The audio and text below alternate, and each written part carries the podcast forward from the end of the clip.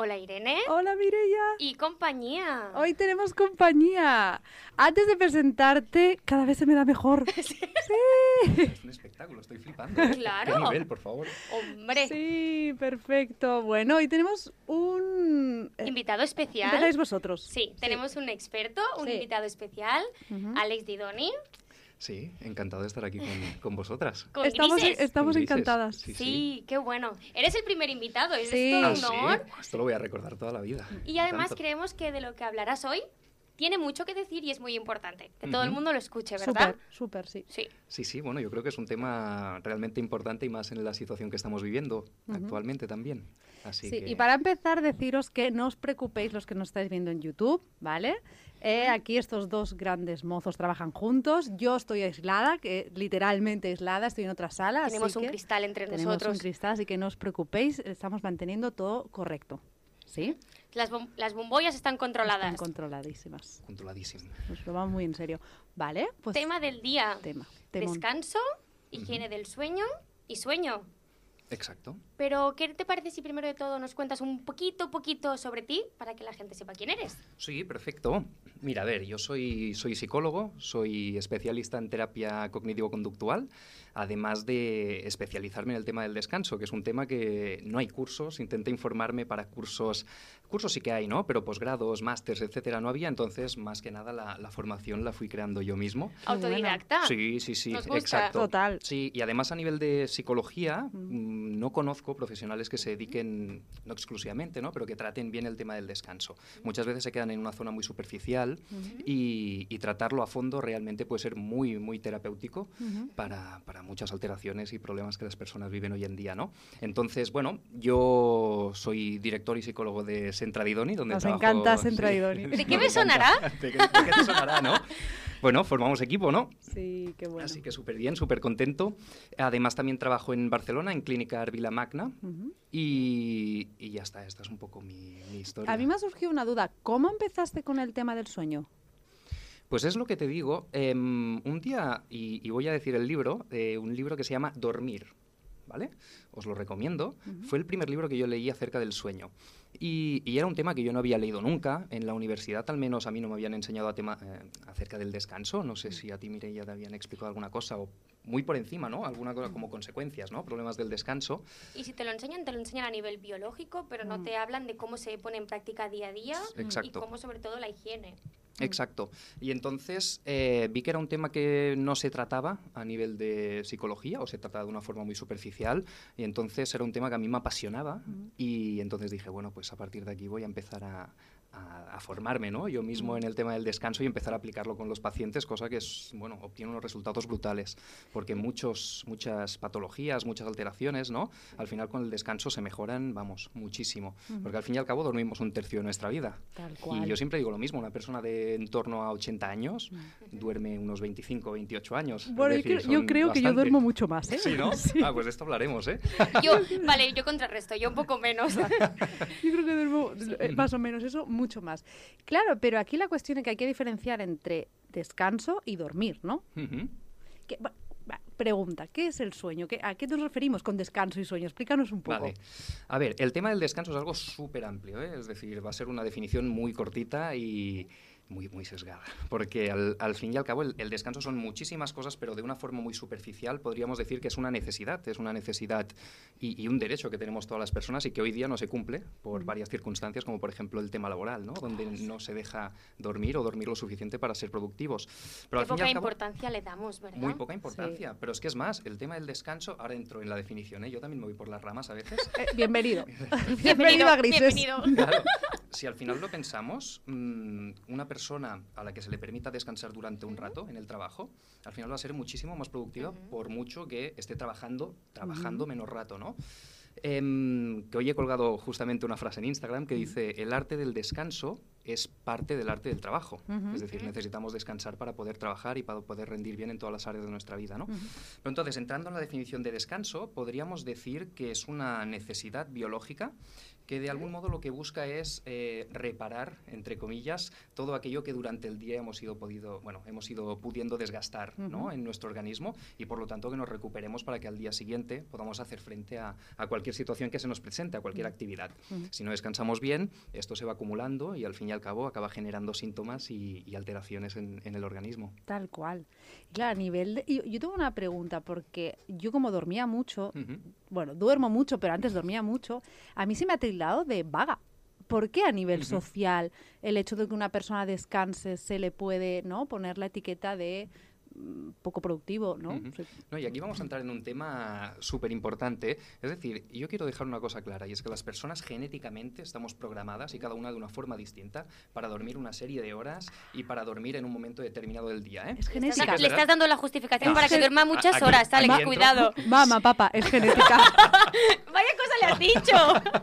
no, pero sí que es verdad que a veces eh, la genética esta nos la pasamos y, al final acabamos haciendo lo que queremos y más que nada más, son más hábitos que la genética, ¿eh? muchas veces. Y que no todo el mundo tiene las mismas necesidades. Como tú bien has dicho, el descanso es una necesidad. No todo el mundo, igual que no todo el mundo se alimenta igual, no todo el mundo descansa igual o necesita la misma cantidad. Pero es que no todo el mundo debe descansar igual. Es que ahí está el tema, ¿no? Ni todo el mundo debe alimentarse igual. Es decir, al final, yo una cosa que no me gusta nada son los patrones, ¿no? Y que todo deba ser de la misma manera con todas las personas. Yo siempre digo lo mismo, al final cuando trabajamos, ¿no? Que los tres trabajamos con gente, con personas. Al final trabajamos con la persona y con la historia de esta persona y con cómo es esta persona. No trabajamos con la alteración que haya aparecido. Es decir, esta persona tiene unas vivencias, tiene una historia y a, partir de aquí trabajamos y a partir de aquí han, ido apareciendo unas alteraciones y unos síntomas, ¿no? Pero al final nos centramos en la persona. Por lo tanto, cada persona, dependiendo de sus experiencias, dependiendo de, las actividades que deba realizar a diario, necesitará una ayuda y, u otra. Y esto con el descanso pasa lo mismo, ¿no? Entonces, esto sería un poquito. Porque una pregunta, así escuchándote, mm. entiendo que no existe un, único tipo de descanso, ¿no? Porque, por ejemplo, si yo soy una persona muy, muy, muy activa, a lo mejor necesitaré un tipo de descanso que no sea solo el dormir. Necesito también, pues, un descanso más físico. De vez en cuando sentarme, que no se me da muy bien, pues... Sí, pues, ¿no? se le da nada bien. No, se le da nada bien. Pero has entendido la idea. Por eso no, se le da nada bien. Entonces esta es la idea, ¿no? Tú consideras que hay diferentes, pero incluso descansos mentales. Totalmente. Aquello que dices, me pongo una serie para ser encefalograma plano. Sí. ¿Puede ser? Pero y yo voy a poner un ejemplo aquí personal, ¿no? Yo entre visitas, al final las visitas sabemos que son, hombre, cansan mentalmente las visitas, ¿no? Y por mucho que estemos sentados, mentalmente acaban saturando, ¿no? De alguna manera. Entonces, yo entre visitas, yo hago un descanso mental. Es decir, tengo mis cinco minutos donde yo me pongo mi musiquita de fondo, una musiquita tipo spa, tipo relajación, ¿no? Que al final genera una serie de ondas en nuestro cerebro que es la que nos lleva a relajar, a entrar en este estado de meditación, de alguna manera. Y, y yo necesito cada dos, tres sesiones poder hacer esta pausa de cinco minutos minutitos y por lo tanto para sentirme fresco para la siguiente, ¿no? Pero tienes toda la razón, es decir, cada cierto tiempo que estemos trabajando, cada cierto tiempo que necesitamos o que estamos haciendo una actividad, necesitamos nuestro periodo de descanso porque al final tampoco somos máquinas y nos acabamos saturando, eso por supuesto. Y, me gustaría comentar una cosa que estábamos hablando antes de mm, cuando he hablado de la parte genética, ¿no? Em, aquí es súper interesante porque has dicho una cosa, se me, se me ha tachado de vaga, ¿no? Y esto pasa mucho con adolescentes. Sí.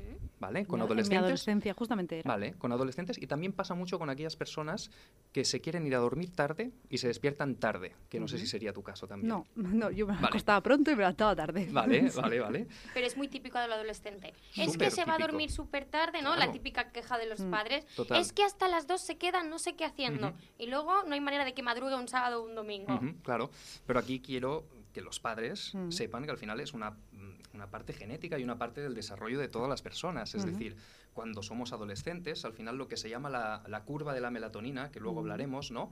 De algún modo el, ritmo que nos lleva a dormir, a descansar, se retrasa un poquito. Y al retrasarse hace que el sueño a nivel fisiológico lo produzcamos bastante más tarde. Si nosotros de normal nos iríamos a dormir a las 11, a lo mejor un adolescente se iría a dormir a la una, una y media o a las dos y no por eso está siendo vago, no por, eso, por eso está llevando la contraria, no por eso sí, no sigue las normas de casa, sino que al final está preparado para eso. Porque al fin y al cabo el adolescente se va a dormir a las 11 y no se va a dormir hasta las 2 y va a estar con el teléfono, cosa que va a ser peor aún, ¿no? Entonces, los padres han de entender un poco de dejar esta libertad de que decidan también un poquito cuando ellos van a dormir, siempre y cuando no se pasen de una cierta hora. Hombre, si me dices que se va a dormir a las 4, entonces a lo mejor tenemos un problema, ¿no? Pero sí que entender que al final, eh, a ciertas edades, igual que cuando nos hacemos más mayores, cuando nos hacemos más mayores, las personas mayores duermen menos rato también. Y no por eso son menos más vagas, o, es decir, al final es una parte de... Mm, eh, del desarrollo de las personas. Y ya está. Yo hay una de las cosas que no me acuerdo en qué, leí, en qué libro leí, de que las personas que utilizan mucho el cerebro, y yo creo que yo era por eso, que, y sigo siendo por eso que, que duermo mucho, porque pienso mucho, no porque esté... Sí, pues pienso mucho, le doy muchas vueltas a las cosas, y eso hace, sí, no, contestar es también tener un experto aquí que me lo pueda explicar, em, eso realmente hace de que yo esté muy cansada y que necesite dormir más que una persona que a lo mejor se pasa más rato viendo la tele porque no tiene ese Mm, tú, ¿Puede ser? Claro, aquí hay un tema súper interesante y aquí ya también sabrá sobre este tema, las terapias de tercera generación, ¿no? Todo lo que tiene relación con el mindfulness, eh, con la, capacidad de controlar el pensamiento, ¿no? Es Bendita meditación. Bueno, claro, exacto. Es que si nos paramos a pensar, nosotros a lo largo de un día tenemos, ayer vi un vídeo además, creo que decían 90.000 pensamientos automáticos. Es decir, 90.000 pensamientos automáticos en un día son muchísimos. Mira, ya tiene más. sí, bueno, es muy activa mentalmente, es, una máquina tú. Pero al final tener el intentar empezar a trabajar el control de los pensamientos, tomándonoslo como si fuera ir al gimnasio, porque al fin y al cabo el trabajo mental, yo siempre digo lo mismo, los ejercicios que ponemos a nivel mental no son difíciles. Lo que es difícil es obtener los resultados. mantenerlos como hábitos. Claro, y mantenerlos no un día lo puedes hacer, sino todos los días. Claro, por supuesto, como por ejemplo técnicas de relajación, ¿no? El primer día que hagas una técnica de relajación, a lo mejor hace un poco de efecto, pero tampoco va a hacer el efecto que te va a hacer dentro de dos meses, ¿no? Entonces, sería súper interesante a lo mejor que pudieras empezar a aplicar en ciertos momentos del día esos dos minutitos, cinco minutitos de decir, o la calma, ¿no? Que decía ella, de sentarte y ser capaz de saber lo que está pasando por tu mente. O sea, eso llegó a mi vida hace unos años, Alex. Si no llego a encontrar la meditación en mi vida, yo estaría reventada a nivel de salud, porque yo me lo notaba. O sea, mira, a mí la meditación me ha salvado la vida y él aprenderá a, no me sale la palabra. Relativizar. Relativizar gracias.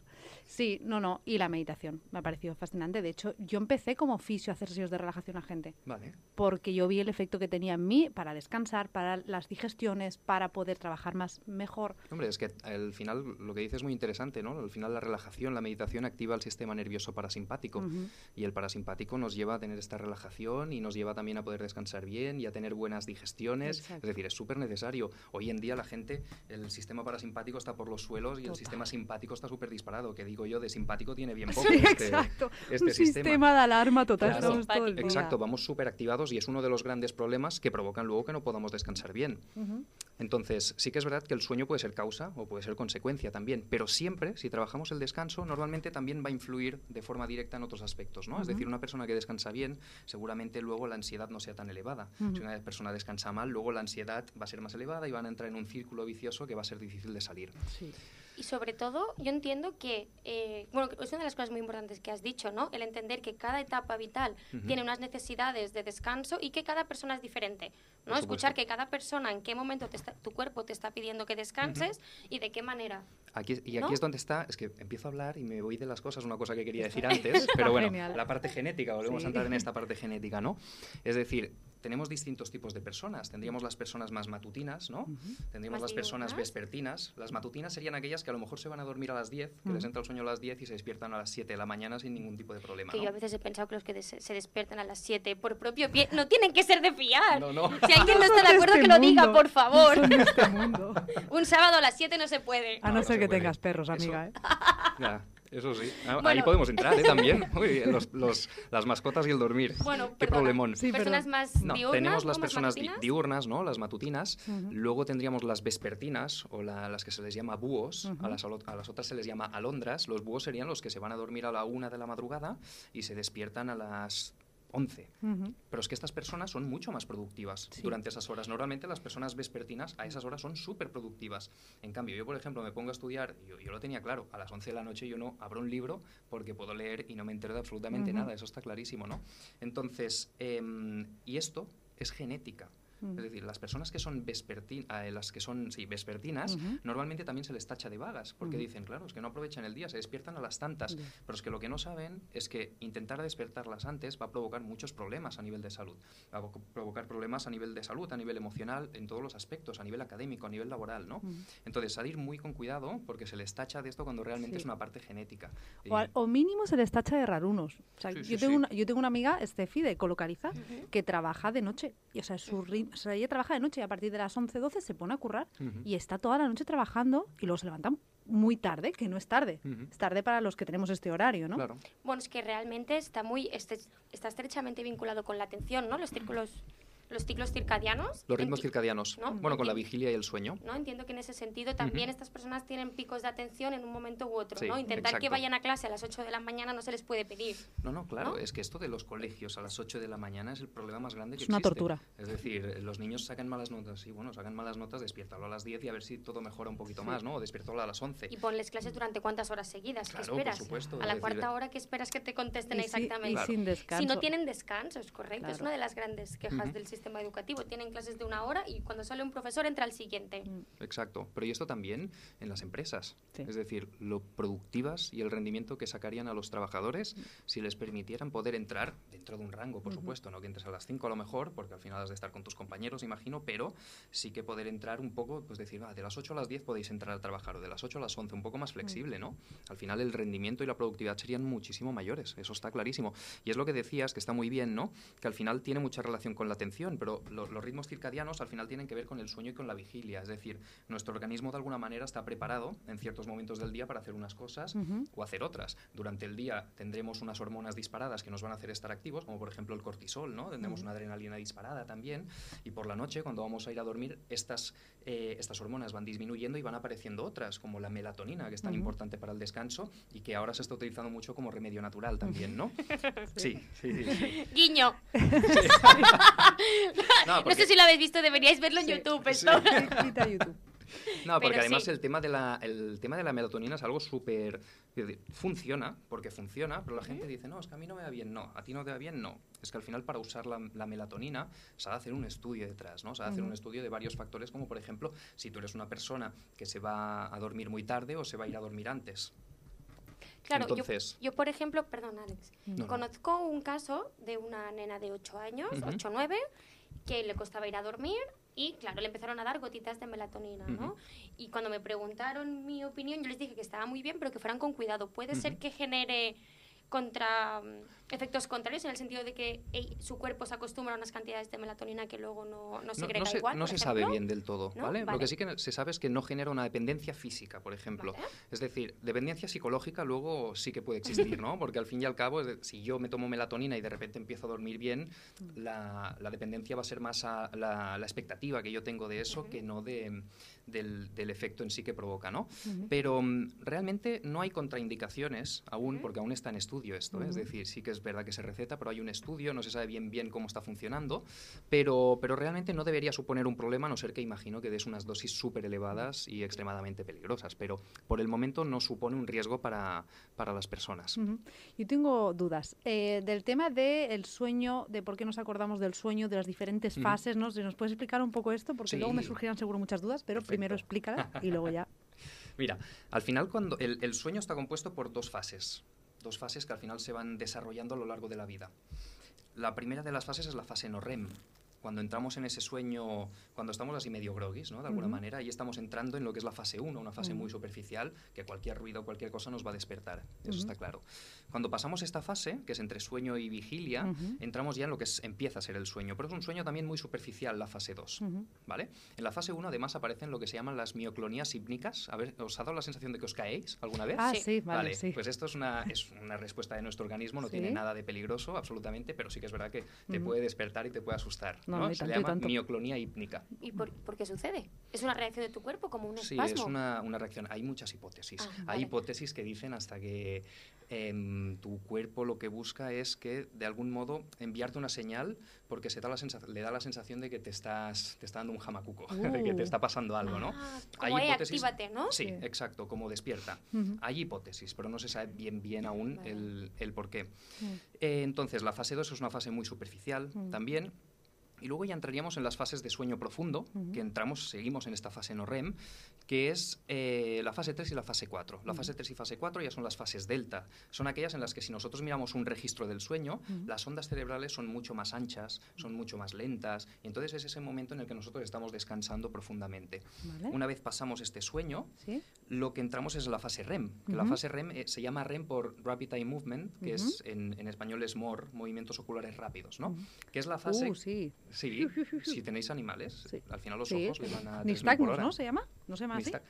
Puede ser, no, ahora, ahora no te sabría decir. Bueno, movimientos oculares Sí, sí. rápidos. Mo- movimientos oculares Sí, rápidos. me vale. sí. Y, y entonces ese es el momento realmente en el que soñamos Ujú. y nos acordamos de los sueños. Vale. ¿Vale? Es decir, en la fase no REM podemos soñar, Vale. pero si nos despertamos en la fase no REM, Mm. seguramente no nos acordemos. Vale. Y también despertarse en la fase no REM, ¿os ha dado la sensación alguna vez de que os despertáis y desorientados, de que no Sí. sabéis de dónde estáis? Sí. Especialmente en, en siestas o en Sí. Exacto. ¿verdad? Porque no- Mm, totalmente. como son más cortitas no te da tiempo a hacer todo el- Claro, el, es que- ciclo, entiendo, ¿no? Exacto. Las siestas deberían ser de un tiempo determinado, no deberían ser de una hora y media. Es Uh. decir, deberían ser de unos 15-20 minutos. Eso que te ¿Qué estiras, te relajas y ya está. Pero con 15-20 minutos no da para ni para ¿Lo empezar. has probado? Eh, sí, lo he intentado. rápido! ¿Lo has he intentado. O sea, quiero decir, me parece muy complicado. Ujú. Porque Vale. dicen que es, es lo recomendable. Sí, también sería lo sabía. recomendable, más que nada por eso, porque si no te despiertas en medio de una fase y te despiertas atontado. Y al final, durante el día ya estás medio... Pero no esto es, o sea, esto es real para todo el mundo, no, no. Pues yo me despierto mejor después de una hora y pico. O dos. Sí, pero porque a lo mejor has hecho el ciclo entero. Ah, vale, Claro, lo vale. importante es en qué fase te levantas. Vale, no vale, entiendo vale, dónde Exacto. rompes. Vale, Mm, vale. La Exacto. cadena. Vale. Si te despiertas, depende de la fase en la que te despiertes, te vas a despertar que no sabes dónde estás. Vale. Exacto. Y depende de cada persona, por supuesto. Es decir, al final también las fases van a durar más o van a durar menos dependiendo de las personas. Normalmente un ciclo dura en torno a 90 a 110 minutos, depende de la persona. ¿no? Al principio la fase no REM coge mucho protagonismo, pero a medida que va pasando la, no- la noche, la fase REM coge también bastante protagonismo. Aún y así, normalmente el 75% de, de nuestro sueño es fase no REM. Ujú. Luego el 25% sería la, la fase, la fase REM. Y durante la fase REM es esta donde nosotros soñamos y si nos despertamos seguramente nos acordemos, acordemos. nos acordemos muy bien de lo que estábamos soñando. Vale, yo lo digo porque ah, no te lo va a parecer, pero llevamos 22 minutos. Así que sí, nos quedan 3 Mira qué minutos. cara de susto. Y- ¿No? 22 minutos ya. 22 minutos y me interesa muy mucho la- Sí. el tema de la higiene A del mí sueño. también. Vale. Perfecto. Hola, te escuchamos. del Háblanos sobre la higiene del sueño. No, porque el tema de la higiene del sueño realmente es algo que es súper importante, súper recomendable y exista el problema que exista, yo siempre recomiendo hacer un poco de higiene del sueño, ¿no? ¿Qué quieres decir exactamente con higiene del sueño? La higiene del sueño son ciertas conductas, rutinas, rituales que cogemos antes de irnos a dormir y que van a favorecer el descanso, van a favorecer que podamos pasar bien por todas estas fases, ¿no? Y que nos sintamos al día siguiente descansados, preparados para hacer frente al día a día. Entonces, em, la higiene del sueño supone muchas cosas y una de estas cosas es lo que sería el control de estímulos. El control de estímulos es tener en cuenta y, y ser capaces de, de algún modo, hacer que nuestro ambiente favorezca el descanso. Por un lado, sería el tema de la temperatura corporal. Temperatura corporal es súper importante que cuando vayamos a dormir esté bajita. En el momento en que se reduce el cortisol, que es la que nos activa, la temperatura corporal también debería disminuir. Debe reducirse y por lo tanto la habitación debería estar en torno a los 16, 17, 20, 20 21 grados. A mí ¿Vale? eso me parece súper frío. Vale. Sí. Vale, depende mucho de la persona. Claro. el problema está cuando duermes con pareja, que dices Claro. uno caluroso y el otro tiene un frío brutal, Total. ¿no? Entonces dices, vale, ¿qué hacemos? ¿no? Pues Pues estufas separados y ya está. Y arreglado terapia de pareja. Bueno, pero hay, hay, hay veces que, Sí. que se separan y ya está, ¿eh? No Pues yo creo que a veces son por los ronquidos, tal vez. También, hombre, por supuesto. También. Y aquí entramos en el segundo punto, que es los sonidos. Muy bien, Los qué vinculados, chicos. ¿Cómo se te trabajáis juntos, eh? Pim, pam, pim. Pues el tema del el sonido es súper importante. Necesitamos dormir sin sonido, al menos Mm. durante esas primeras fases, ¿no? Y durante la noche hemos de pensar que, claro, cuando pasamos por las fases, Mm. es decir, hacemos fase 1, fase 2, fase 3, fase 4, fase REM y volvemos a empezar. Es decir, cuando volvemos a empezar es muy fácil que nos volvamos a despertar. Es por eso que muchas personas se despiertan varias veces por la noche. No es malo, es, es normal. Normalmente nos despertamos y no nos acordamos también. ¿Vale? Y, y entonces luego por último punto estaría la luz. La luz es el aspecto más importante y actualmente con el tema de las pantallas es súper Sí. necesario saberlo. ¿eh? Es decir, la luz lo que va a hacer es que de algún modo nuestro cuerpo confunda y se piense que es de día cuando realmente es de noche y por lo tanto va a hacer que nuestro cuerpo se active, que deje de producir melatonina que nos hace descansar adecuadamente. Entonces las pantallas, teléfonos, una horita, hora, horita y media y si se puede hasta dos horas antes de ir a dormir. Dos horas antes. Sí, sí se puede. Ajá. Si se puede, intentemos retirarlo. Vale. eh, ¿Sí? Sí, sí. Uy, qué nota mental, más tocha me estoy haciendo. totalmente. Además, con la luz no es solo eso, a mí, bueno, no sé, a mí, por ejemplo, me ha pasado la típico enchufe que tiene una luz, la Mm. tele, Total. que en esta... La luz esa rojita que Sí, tiene ahí. y que a veces te levantas con la propia luz. Puede ser, Puede ¿no? afectar, Cuidado con todas las Mm. luces a Sí, todos pero los niveles. Pero sobre todo hemos de tener en cuenta lo que es la luz azul, la luz que tiene este espectro azul, que es el de las pantallas. Sí. Va muy bien y yo recomiendo mucho siempre. Hay una, una opción del teléfono que es Night Shift, eh, sobre todo en iPhone lo pone, en Sí. los otros teléfonos no sé cómo es, pero que te pone la pantalla a partir de una cierta hora de color más amarillenta, anaranjada. Entonces hace que la luz azul no sea tan potente y por lo tanto no afecte tanto a nivel de melatonina. Porque si la melatonina se afecta, nos hemos de esperar a que se vuelva a producir otra vez para poder descansar. Lo típico de despertarte por la noche, mirar el teléfono y decir, ya no me duermo más. Ujú. Ahí confundimos al cerebro. Con esto me sale súper ¿Puedo hacer mal. una última pregunta? Súper rápida, Sí, súper rápida. venga, dale. Igual que hay, un, hay unos hábitos y rutinas para antes de descansar, por la mañana también dirías que hay alguno al sí. despertarse Va súper bien, por para ejemplo. como cerrarlo todo enterito. Por las mañanas, cuando nos despertamos, es muy bueno que eh, nos dé la, la luz solar. Lo que hace es que va a adelantar la hora de irnos a dormir. Por ejemplo, hacer deporte por las mañanas va súper bien también, mejor por las mañanas que por las tardes, muchas Ujú. veces. Porque estar demasiado activados Claro. antes de irnos a dormir es, es negativo Ujú. también, ¿no? Entonces, estas dos cositas son importantes. El tema de la luz y el tema del deporte por la mañana va súper bien. Vale, súper. Se me ha quedado cortísimo, ¿eh? Sí. Bueno, ¿eh? sí, lo bueno es que como la parte de tu sección, donde la gente nos eh, hace audios y tal, también podemos ir comentando cositas, así Perfecto. que vamos a poner la canción que tenemos para hoy, que es Despertar de Estopa. Que sepáis que Irene ha hecho un gran esfuerzo. No es verdad, no es verdad. Pasa que yo no suelo escuchar música en español, pero justamente Estopa es un grupo que me gusta Ujú. y por eso está aquí. Pero he dicho, sí, venga, vamos a poner música en español, Venga, que hasta ahora no habíamos bien. puesto. Adelante. Así que vamos a ello. Madre mía, ya lo bordo, ¿eh? Subir, bajar, subir, bajar. Una pasada. Estopa. Deberíais verle la cara. La cara de concentrada total. ¡Qué bueno! Bueno, de esta canción he de decir que Estopa me gusta mucho, el, eh, cómo cantan y todo el buen rollo que tienen, pero una de las cosas que quería preguntarte referente a esta canción, ¿no? Cuando nos acostumbramos, ¿no? Dice mucho despertarme contigo. Cuando nos acostumbramos a dormir con alguien. ¿qué pasa cuando ese alguien se va? Claro, aquí es una cosa muy interesante, ¿eh? y es que al final, cuando dormimos con alguien, o por ejemplo mantenemos relaciones sexuales con nuestra pareja, ¿no? Siempre con nuestra pareja, ¿eh? Es decir, no es lo mismo cuando mantenemos una relación sexual esporádica. Ujú. Em, producimos una hormona, que sería la hormona del, del amor, ¿no? La Ujú. oxitocina, que Oxitocina. seguramente conocéis. Y al final esta hormona también, a través de la oxitocina, la vasopresina también, genera como un ambiente de seguridad, un ambiente de tranquilidad. Y por lo tanto, cuando desaparece aquello que yo vinculo con esta tranquilidad, con esta seguridad, también me desaparece esta Claro. seguridad y por lo tanto me cuesta más dormir, que por supuesto hay otros muchos temas, ¿eh? Claro. Pero sí que es verdad que si, si tienes pareja y de repente un fin de semana se va de vacaciones, Ujú. pues al final eh, a lo mejor te puede costar un poquito más dormir porque estás acostumbrado a dormir con, con esa persona y porque has generado un ambiente de seguridad con, con esa persona. Sí, Qué sí. bueno, qué interesante. Así que en este caso, el mito de amor romántico de si no estás tú me cuesta dormir, Ujú. Sí. confirmamos. Con- Sí, sí, confirmamos. Confirmamos. confirmamos, Confirmamos. Es biológico. Si algún día te tildan de loca, Porque es, vez- biológico. ¿Alguna vez nos ha pasado que lo habéis escuchado que alguien lo decía y pensabas, bueno, pero si la cama es la misma, Sí, si puedes dormir, pues ahora tenemos la explicación. Claro, Sí, es el ambiente ¿no? que generamos, el ambiente de seguridad. Al final Mm. eso nos... pe- Pensar que cuando vamos a dormir la seguridad es lo principal. Es decir, necesitamos sentirnos seguros. Mm. Si no estamos seguros, muy difícilmente vamos a descansar adecuadamente. Así Ujú. que tener, por ejemplo, sistemas de alarma, tener ciertas cosas, eso genera tranquilidad en, en las casas. Qué bien. Así que vamos a la segunda parte. Tu sección. Tu Tu sección. sección. Nosotras preguntamos, Sí. en este caso Alex también, nosotros, nosotras, Hmm, preguntamos y vosotros respondéis a través del story que vamos publicando por Instagram, Ahí está. ¿verdad? Así que vamos con el primero, Angie. Nuestra queridísima. Nuestra compañera Angie de la radio. Eh, ¿Pongo yo? Voy yo. ¿Sí? Hola, chicas grises. Que de grises no tenéis nada vosotras, ¿eh? Porque sois alegres, brillantes, o sea que tenéis mucho color. Bueno, mirad, a mí lo que me perturba o entorpece mi descanso e incluso diría que el sueño es la maldad de la gente y sobre todo también la injusticia. Me hace sufrir, de hecho. Para sobrellevarlo mejor intento siempre pues buscar una explicación psicológica, intento comprender pues que hay personas que lo han pasado mal en la vida y que las circunstancias les ha hecho malos. Pero me duele, me duele ver el mal. Me gusta tanto rodear, rodearme de gente de buen corazón que la maldad pues siempre me sorprende. Bueno, un gran abrazo y felicidades por vuestro gran programa. Qué bonita, por Ella favor. sí que tiene un gran Sí, corazón. Total. Creo que Alex está empalagando un montón.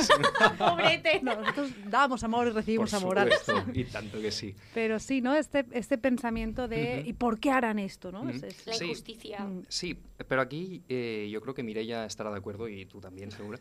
Es decir, No sé yo, a, ¿eh? través, a través del descanso, sí, broma, es broma, es broma. a través del descanso no podemos tratar esto realmente. Realmente Claro. esto viene más de otros aspectos, como por ejemplo intentar tener el control de cosas sobre las que no podemos tener, ¿no? ¿Por qué la gente tiene maldad? Bueno, ¿qué puedes controlar de esto, Claro. no? Es decir, en el momento en que dejes de intentar controlar ciertas cosas sobre las que no tienes un control, a lo mejor también estás más tranquilo. O cuando ves una persona que tiene maldad, tú puedes tomar la decisión de coger, decir, yo Mm. no quiero estar al lado de esta persona y por lo Mm. tanto yo puedo estar tranquilo Más o tranquila tranquilo. con mi vida, ¿no? Mm.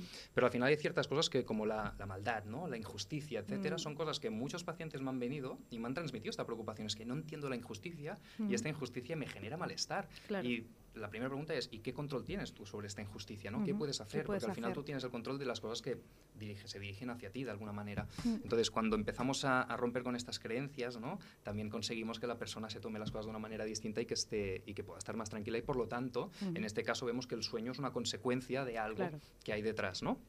Yo siempre lo digo desde la aceptación. Relacionarnos con la gente de nuestro Ujú. entorno y con el mundo desde la aceptación.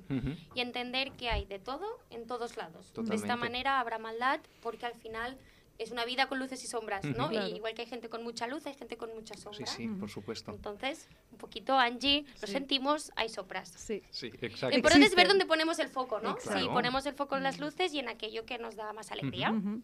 O incluso meditar un poquito antes, ¿no? Súper. Aunque tú te- estés muy enfadado, pues meditas un poquito antes de Y dormir. te liberas de esos respiraciones, sí. pensamientos, ¿no? Bueno, Esas sensaciones. Claro, eres capaz de, de reducirlos, ¿no? De Sí. controlar los pensamientos de alguna Mm. manera.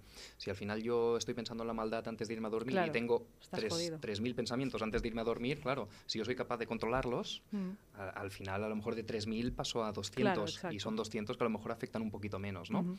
Al final uno no pasa nada, pero cuando son muchos y recurrentes al final sí que va a Mm. generar un problema para el descanso. Entonces yo creo más aquí un trabajo previo, como tú dices Mm. también, ¿no? De, de relajación, algún ejercicio de meditación, pero sobre Mm. todo, como digo siempre, es un entreno, entrenarse, Sí. entrenarse porque cada día va a ir un poquito mejor y no hemos de esperar que las cosas eh, se resuelvan en un momento y que las cosas tengan que salir al momento en que las empezamos a practicar, ¿no? Entonces yo creo que es una, una buena estrategia. Sí. Pasamos al Sí, siguiente. el siguiente me gusta Este, mucho.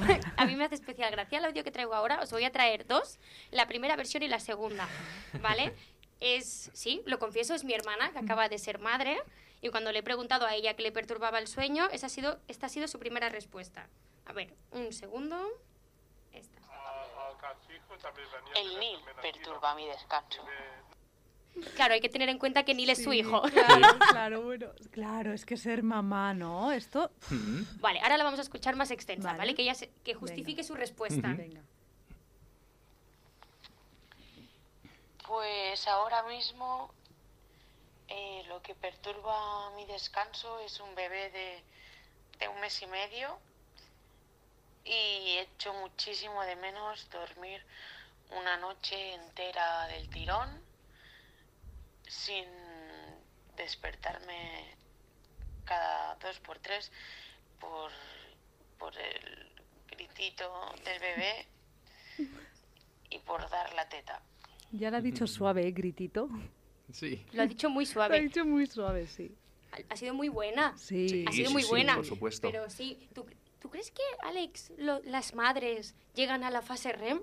Yo creo que viven en un estado medio de vigilia así, ¿no? Exacto, sí, porque están muy alerta y sobre todo las, las madres tienen este instinto de, de, de alerta, ¿no? Con el llanto de- del bebé El y por lo gritito. tanto, sí, el gritito, el gritito. Pero bueno, Gritito. yo solo quiero decirle que al final va a seguir echando de menos dormir toda la noche entera. Eso quiero que Que quede ánimo, claro. Que solo tiene un mes y medio. Exacto. ¡Ánimo, Laia! hemos de pensar que al final los, cuando nacemos, Mm. las fases, como decía antes, no están estructuradas igual que cuando somos ya mayores, ¿no? Es decir, hasta los ocho meses más o menos, al final no existe una buena estructura y por lo tanto, al final los bebés nos necesitan y como nos Sí. necesitan para, pues, para alimentarse, ¿no? Por ejemplo, y un bebé se va a despertar muchas más veces porque al final se va a tener que alimentar más veces. Entonces, es una cosa totalmente natural, le va a tocar tener paciencia, le va a tocar trabajarlo y a través de la meditación, por ejemplo, de la relajación, al menos para que ese rato que descanse lo descanse bien, ¿no?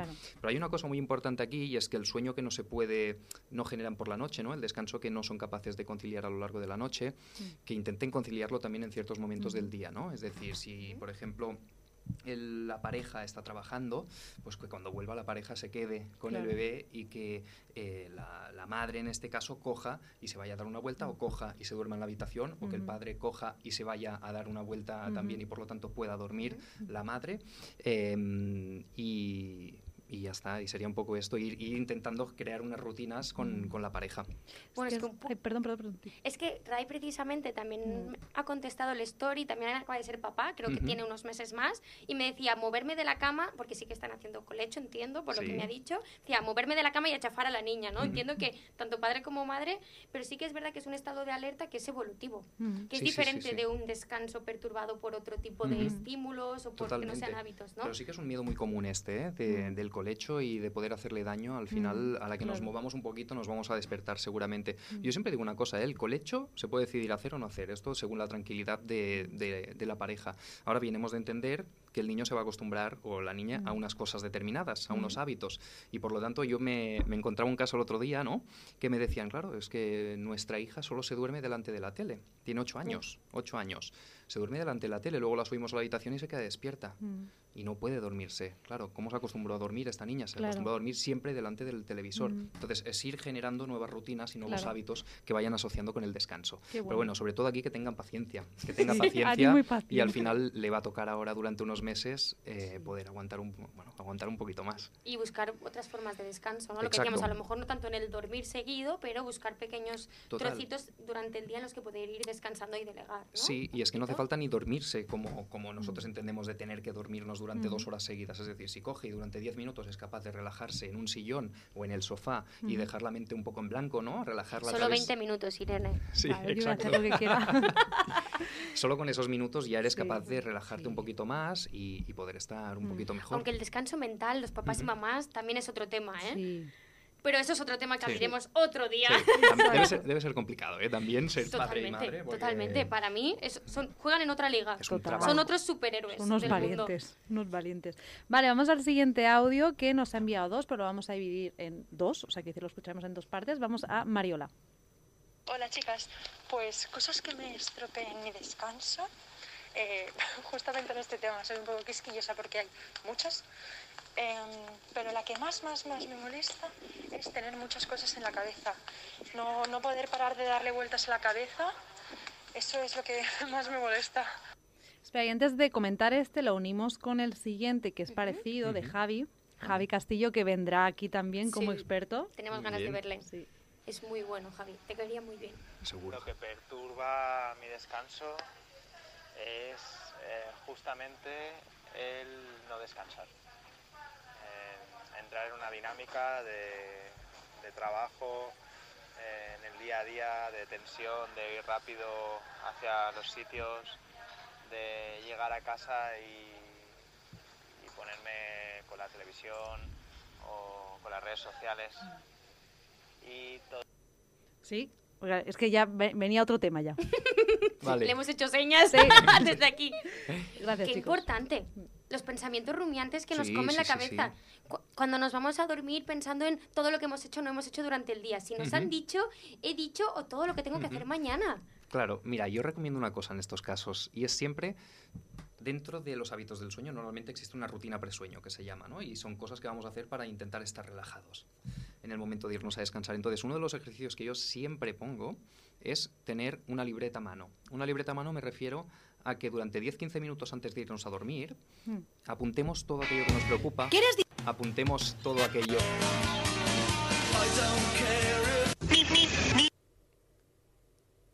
No sé qué ha pasado. Bueno, Vale. ¿Se ha subido algo solo? Vale, esto es, esto es lo que tenemos que apuntar en la libreta, Alex. Exacto. Esto es lo que- Sí, justamente exacto. lo que tenemos que apuntar, ¿verdad? Porque a mí no me ha quedado claro. Conozco qué ha pasado, algo se ha activado. Vale, seguimos, perdón, Alex. Pues no, no, ni mucho menos. Em, al final se trata de, de que en esta libreta podamos apuntar todo aquello que nos preocupa, todo aquello que tenemos que hacer al día siguiente, todo aquello que no hemos hecho durante el día y por lo tanto que de alguna manera todos aquellos pensamientos que nosotros vamos a descargar en la cama y a los que no les vamos a dar una respuesta, que intentemos darle una respuesta antes de irnos a dormir para ir a la cama y que los pensamientos no sean tantos. Ah, bueno. Entonces esto va súper bien. Es Es como, súper... como sacártelo de la cabeza para dejarlo en la Exacto, libreta, ¿no? Como si... exacto. ¡shup! Y coger distancia ¿no? con el pensamiento. Qué bueno. Me lo Súper bien. imagino así, ¿no? Iba a ser Sí. muy friki con una referencia Sí. de Harry Potter, pero, No, pero sí, es así. era Sí. quitarse los pensamientos y ponerlos en una Es libreta. descargar, es Mm. descargar, por supuesto. Es, li- es liberar. Totalmente. ¿Haces algunas preguntas en concreto en la libreta, por ejemplo? Así para que nuestros oyentes tengan. Sí, ¿O hago es algunas libre? No, es, ¿O es libertad libre? total, sobre todo apuntar cosas que preocupan, apuntar cosas que se han dejado de hacer, apuntar cosas que hacer al día siguiente. Esto va súper bien porque te quita una preocupación de encima, eso por supuesto. Que por cierto, el Javi, ¿no? Había ¿Javi? dicho alguna cosa y no lo hemos Sí. respondido. Que al final decía las tensiones estas con las que vive, ¿no? Sí. Al final yo aquí aplicaría un poco lo mismo, parecido al tema de la meditación, lo que decíamos antes, una meditación, algún tipo de relajación que pueda hacer que cuando vaya a dormir su sistema parasimpático esté más activado y por lo tanto Claro. relajado y que esta, esta parte de tensión física emocional vaya desapareciendo. Qué necesario saber esto, ¿eh? Lo que me- nos hemos saltado, perdón, ¿eh? Nos hemos saltado a Laura, que lo sepas. Ya, es la que iba a poner. He sido yo, culpable. Venga, ponemos a Laura. Lo tenía en cuenta. Gracias. Hola, pues ¿qué cosas perturban o entorpecen mi descanso? Pues podría decir, duermo bastante bien. O sea, si se refiere al descanso por la noche, duermo bastante bien. Qué bien, Laura, duermes bastante bien. Sí. Qué suerte. Pero es verdad que hay veces pues que no los problemas del día o las preocupaciones por los hijos, por la situación, pues pueden hacer que le des más vueltas a las cosas. Y, y por otro lado, otra cosa que me perturba, el descanso y lo que no es el descanso, pues es como, eh, ¿no? Doctor Jekyll y, y Mr. Hyde que tengo dentro, que a veces pues el, el monstruo este de todos los miedos, las ansiedades, los traumas, eh, toda la situación, ¿no? todas las consecuencias de, de todas estas como heridas vividas, pues cogen más fuerza y, y te hacen ver la vida pues de una manera pues muy muy rebuscada a veces. Gris. Mm, Gris.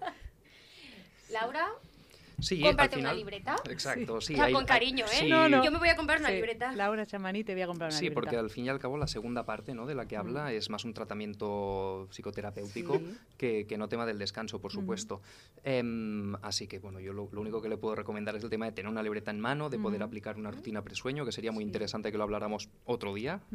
Y, y, bueno, que aplique esto un poquito para sacarse todas las preocupaciones que tiene encima. Y luego también empezar un proceso terapéutico, si realmente yo me ha creo que es muy gustado mucho la expresión Dr. Jekyll y Mr. Hyde. Sí. Sí. me ha gustado mucho. Sí, sí, sí. Como mi versión buena, mi versión mala. Sí. Sí. Es que aparte es difícil a veces cuando estás ahí en el run, run, run, run, aunque quieras decir, vale, Irene, cállate, Ujú. sigue ahí, ¿eh? y se hace grande a veces. Claro, pero es- yo, es yo siempre pongo un, un ejemplo, ¿no? Y es si yo te digo no pienses en un elefante Ya, rosa, al claro. final lo único que vas a hacer va a ser pensar en un elefante rosa, ¿no? Entonces, la manera de controlar... Porque el rosa mola, porque, ¿vale? porque llama, porque llama la atención y además es un rosa chillón, ¿eh? Es De chicle, de Sí, chicle exacto, machacado. Exacto. Entonces, eh, intentar controlar el pensamiento no es intentar eliminarlo. No, Es total. intentar dejar que pase el pensamiento sin darle más importancia, ¿no? Sí. Para no hacerlo más grande. Exacto. Mm. Muy bien. ¿Qué tenemos ahora? Eh, tenemos a Chris Busto, que Ujú. quiere hacer una mención especial. Chris Busto es una escritora de aquí de San Joan de Espí y es, es muy maja. Y entonces nos ha hecho un audio. Vamos. Pues sí que es verdad que a mí de normal no me cuesta dormir, sobre todo entre semana, que madrugo y voy cansada y me duermo bastante rápido. Pero sí que es verdad que alguna vez eh, cuando a lo mejor he tenido un examen, por ejemplo, para el carnet de conducir, o, tengo un viaje o algo que me hace mucha ilusión, pues me pongo muy nerviosa y entonces sí que me cuesta bastante conciliar el sueño. Y, en esos casos lo que suelo hacer es que me hago una infusión para dormir y, y me funciona bastante bien, me ayuda a relajarme. Es que el ser humano es más sabio de lo que nos creemos. Es como, bueno, cada uno le funciona cosas diferentes, ¿no? Y a ella le funcionan las infusiones, a otros meditar, a otros respirar. Sí, sí, Yo sí, a por mis supuesto. pacientes les enseñaba a haz inspiración contando hasta siete, por ejemplo, ¿no? Que al final no deja de ser contar las hojitas. Sí, sí, sí. Es sí, verdad, sí, sí. es lo mismo. Exacto, pero es centrar la atención donde tú Exacto. quieres que la centren Exacto. y no en los pensamientos estos que Mm. pueden aparecer automáticos, ¿no? Focal- focalizarlo. Focalizarlo en Exacto. otra cosa, es distracción. Yo cuando aprendí que no se pueden tener dos pensamientos a la vez, Ujú. entendí que, ah, Que ¿qué si importa? lo- Sí, dos a la vez no se pueden tener, pues Ujú. voy a ir al que me interesa. Claro. Exacto, ahora la gente estará probando de a ver si puedo tener dos a la vez. Y si nos lo podéis comentar, queremos ver qué, qué cortocircuito habéis tenido. Y si podéis grabaros mientras lo hacéis, nos enviáis el vídeo mejor. Vale, vamos al segundo de Mariola, que va hacia los estímulos, ¿no? ¿Lo pones tú? Hasta ahora un poquito hemos ido enfocados a pensamientos, ¿no? Ujú. Y ahora los, los que vienen ahora Mm. sí que tienen que ver más, ¿Voy yo? Sí. Vale. porque tienes tú el corte. Sí. Vale. Y otra cosa que me molesta, eh, mucho además, que me imposibilita dormir, son los pequeños ruidos. Ya no cualquier ruido, gente hablando, no, no, aunque sea una gotita de agua cayendo del grifo, no puedo, no puedo. Y otra cosa Uy, que- perdonad. ¿Esto por qué puede ser que hay gente que puede estar con un tambor al lado y durmiendo y hay gente que con pequeños ruidos no puede dormir? ¿Esto cómo puede ser? Bueno, porque hay personas que en el sueño profundo entran en un sueño muy profundo y cuando entras en el sueño profundo de algún modo es como toda la parte sensorial desconecta, ¿no? Y entonces desconecta tanto la parte sensorial como también todo lo que tiene que ver con las vías del dolor, por ejemplo. Personas con dolor cuando descansan bien, o una parte de la terapia del dolor es que duerman bien. Sí. Dormir bien lo que provoca es que no sientan tanto dolor y por lo tanto que puedan sentirse bien al día siguiente y tengan menos dolor. Cuando duermen mal, el dolor se activa y por lo tanto entran en otro círculo Mm. del, del que es difícil salir si no descansan bien o, o si no toman algún tipo de medicación, claro. Mm. Que hay como un umbral de sensibilidad, de más facilidad para despertarse durante la noche. De- esto depende de la fase en la que estés, Vale. claro. Es decir, hay personas que cuando entran en la fase profunda, entran en una fase profunda muy potente y por lo tanto es muy difícil que se despierten, les cuesta mucho despertarse. Hay otras personas que tienen un sueño más superficial Mm. y al ser un sueño más superficial puede ser que se despierten con mayor facilidad. Sí, sí. ¿Y eso se- tiene algún motivo o pueden ser múltiples, no? ¿Entiendo? Pueden ser múltiples o puede ser que tú hayas pasado una época de estrés y por lo tanto Mm. no puedas dormir tan, tan placentera, tan plácidamente, Tan ¿no? caer. Y por lo tanto que, exacto, y, y por lo tanto que duermas en estas fases más superficiales. Mm. Vale, como quedan cinco minutos, que estamos aquí haciendo señas a lo indio, pero quedan cinco minutos y tenemos el, vamos a poner el último de Rafa y luego tengo una duda que a ver si nos da tiempo. Venga, dale. que perturbe mi sueño a la hora de eh, irme a dormir, por ejemplo, eh, del inicio, vaya, eh, irme a dormir enfadado, preocupado, sintiéndome culpable por algo, nervioso porque al día siguiente tenga algo importante. Pero luego me pasa una cosa curiosa, que si me tengo que ir a dormir muy temprano, porque soy de irme a dormir tarde, es que eh, si me voy temprano es que solo duermo cuatro horas, matemático, o sea, da igual. He probado incluso las pastillas naturales para dormir, nada, nada, cuatro horas, no hay más. Y, eh, o, por ejemplo, también me cuesta cuando ya estoy pasado de vuelta por cansancio o porque estoy súper excitado, por así decirlo. Eh, me cuesta muchísimo conciliar, o sea, conciliar el sueño. Y luego que haga que no descanse, o sea, que a la mañana siguiente diga "Uf, que me levanto fatal. Eh, por ejemplo, cuando tengo pesadillas, dormir del tirón, porque yo voy al revés del mundo. Si duermo del tirón, no descanso por la noche. Y eh, aquí dejo un poco el misterio, las visitas paranormales. Claro, yo si nos quedamos solo en visitas era como, ah, vale, visitas qué. Claro. Bueno, a ver, a mí también me sorprendería. ¿Visitas Sí, qué visitas? ¿Quién te visitas. visita a ti por la noche? Claro, aquí, Peter Pan. aquí hay muchas cosas, ¿no? Sí. A ver, ¿Cuatro por un lado... Sí, pero es que por un lado hay una cosa que esto es que es largo de explicar. Mm. Em, nosotros al final mm, tenemos como una sustancia, la adenosina, que se llama, que es la que genera esta sensación de somnolencia, ¿no? Generamos unos depósitos a lo largo, a lo largo del día y por la noche, cuando estos depósitos ya eh, se han, eh, hemos empezado a descansar y por lo tanto los depósitos van desapareciendo de alguna manera, ya cuando no existe esta adenosina, Ujú. nuestro cuerpo ya no necesita descansar más porque se siente descansado, ¿no? Mm. Entonces, esto requeriría de, de un rato para explicarlo. Y por otro lado, la segunda parte que ha comentado que Que era... dormía del tirón. Que Son las dos dormía- cosas que... Que dormía de las cuatro horas del tirón, ¿verdad? que se Una dormía. cosa es dormir del tirón y otra cosa es dormir bien, ¿vale? Para Vale. sentir la sensación de descanso, por un lado, las fases las hemos tenido que pasar muy bien de la fase no REM y el sueño profundo, pero por otro lado también la fase REM es súper importante. Si no tenemos una buena fase REM, nuestro descanso es fatal. Es como, por ejemplo, cuando bebes tres copas de alcohol o cuatro y al día siguiente te despiertas con esa sensación. Puede ser resaca, pero por otro lado puede ser descanso, porque el alcohol afecta directamente a la producción de esta fase REM, Ujú. ¿vale? Entonces es muy importante, una cosa es dormir durante muchas horas y otra Otra cosa es dormir descanso. bien, que no, no tiene nada que ver. Y para acabar, porque quedan dos minutos, tengo una duda que nos surgió un poco, pero es, Alex, ¿sexo antes de, de dormir? ¿Sí o no? Lo estabais pensando todo el mundo. Lo estabais pensando todo el mundo. Se lo he puesto palabras. No se ¿Por qué no nos habéis preguntado? Ya lo hacemos Y nosotras. faltaba Miguel. Sí. Miguel, oh, Miguel Miguel, te echamos de menos. Em, pues sí. sí. ¿Diferencias decir, entre sexos? Sí. Sí. ¿Diferencias entre hombres y mujeres? Sí. Es decir, los, los hombres, por ejemplo, después de mantener relaciones sexuales con su pareja. Siempre mejor, ¿vale? Porque al final va a generar este, esta Ujú. sensación de seguridad de la que hemos dicho, se quedan dormidos. En las mujeres, sí que es verdad que típico al de peli. principio... Sí, y sí, se sí. quedó dormido luego el Pero es- tío. pero es la verdad. Pero luego, eh, en las mujeres sí que es verdad que es positivo, pero les cuesta más generar esas hormonas que van a generar esta sensación de cansancio, ¿no? Y de, entonces, es importante mantener relaciones sexuales, genera, por un lado, lo que decíamos antes, oxitocina, la vasopresina, y luego también otras, como por ejemplo la prolactina y endorfinas, que son sedantes y genera esta sensación de cansancio y, por otro, eh, por otro lado, las otras de seguridad. Así que sí, sí, mantener relaciones sexuales como sí, rutina, ¿no? perfecto. Vale, yo solo por curiosidad, ¿es posible que a nivel de deporte, es, es que me suena así de refilón, a ver si a ti me podéis resolver la duda, a, lo- a los deportistas, ¿puede ser que a los hombres, por ejemplo, no les permitan tener relaciones la noche antes? Por eso se van los futbolistas a un hotel y a las chicas, por ejemplo, sí. Esto lo decían los Nadadora, esto lo Ronda Rousey, por decían- ejemplo. Vale, lo decían con los boxeadores, creo yo lo había escuchado, que de alguna manera el mantener, el mantener eh, relaciones, cuando no las mantienes, ¿no? los niveles de, tes- de testosterona a lo mejor aumentan. Y si aumentan los de testosterona, seguramente el cortisol también esté más disparado. Y por lo tanto esto genere como mayor, como un poco más de, de ansiedad interna, ¿no? Y que en ciertos deportes pueda generar un, un impacto positivo. Ahora bien, no tengo ni idea de si... entendido como que a los chicos tal vez os, em- os, os perjudicaba y a las mujeres nos animaba, ¿no? Mm. Bueno, con esta preguntita Sí. Puede ser, puede ser, no tengo ni idea. Como ya se sale el descanso, Sí. Era pura curiosidad. Muchas gracias, Alex. muchas gracias a vosotras. Sí, eh, Alex lo podéis encontrar en Centra, Centra Didoni. Y nada, y ha sido un placer, de verdad. Igualmente, que Repetiremos. sí, yo por mí ¿Habéis sobre- estupendo. ¿Habéis sobrevivido? Gracias por llegar hasta el final. Hasta la próxima. Hasta la próxima. Hasta la próxima. Adiós.